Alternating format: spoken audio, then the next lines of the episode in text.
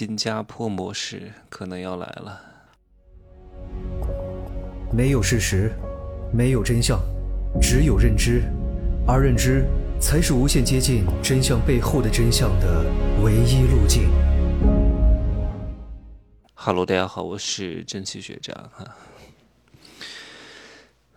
给各位提个醒：如果你现在手上有房子，是在三四线城市。不管是老破小还是老破大啊，如果你想用它来赚钱，或者未来在三到五年之内你想把它卖掉变现，趁现在赶紧卖，不要问我为什么，以后会越来越难卖。哪怕你是在大城市、一线城市、强一线城市、二线城市，如果你的这个房子也是刚需户型。我以前就说过，什么七八十平米的房子，因为当年建了很多，未来市场上会充斥着大量这样户型的房子，很难甩手的，除非你是在一线城市的核心地段啊。所以，哪怕你现在在大城市，有一个七八十平米的房子，但是房龄比较老了，位置也不是特别好，也不是啥学区，现在让点价格，赶紧把它卖掉。因为未来的几年，你这种户型是非常难卖的。你看看最近的政策频出，前几天发了一个文件，什么十四号文件哈，他讲了一句话，叫让商品住房回归商品属性，什么意思？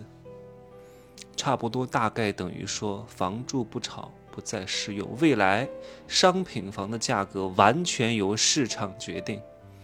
不再存在什么一二手房倒挂的现象了，对吧？就是价高者得，抢着买的就得涨，没人要的就得跌。所以以后大城市的房产价格两极分化会非常之严重啊！贵的涨到天价对标纽约，不值钱的那就彻底的没人要了。如果你现在手上持有着，什么北上广深这些一线城市的核心地段的改善盘，一百五十平米以上的这种年代也不是特别久远的房子的话，如果你未来还想参与这个房地产市场，你可以相对来说捂着一点，有可能价格会涨得挺多啊，保值增值属性会非常之强。但是如果你的房子没有那么优质，我劝你。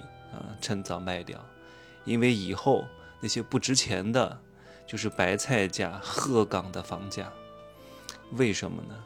因为以后实行那种双轨制，这些大城市来的这些新移民，他也不需要买房子了，让居者有其屋啊，提供一些保障房的建设供给，至少让每一个人都有房子住。只不过有的人的房子呢是保障房，是廉租房；有的人的房子呢是商品房。就跟新加坡一样，因为大城市不仅仅是有地位、有钱的人住的，光是有这些人，他们单独也是生存不下来的，需要有一些配套。配套是什么？勤勤恳恳的、任劳任怨的、每天九九六上班的这些所谓的小白领，处理一些文书工作，做这些人的牛马。还有一些呢，是那些相对来说。干体力活的社会性的服务人员是需要这样的人的，那这样的人是肯定买不起大城市的房产的，也需要有这样的人来配合整个城市的运转，那就给他们去廉租房，给他们保障性住房，给他们相对来说租金不是那么贵的，有地儿住的，让他们提升幸福感的，他们才能留在这个大城市，让这个大城市不断的运转。我知道大多数人都是不舍得把自己的房子卖掉的，特别是打折卖掉，都觉得自己的房子很值钱。让自己亏三十万卖掉，总是觉得哎呀，应该不会亏这么多吧？那我再等等。哼，你这种房子是不值钱的。其实你不是怕亏钱，你是觉得你一世英名这么聪明，之前做的决定都是对的，怎么就？遇到这个房子没升值，你一旦把它卖了，你会很自责。哎呀，我这一世英名就做出了一个错误的决定，那我不能卖。我就算不赚钱，但是我得平价把它卖出去吧。这样的话，我心里会好受一点。可是你越这样拧巴，你越这样等，你的房子就越不值钱。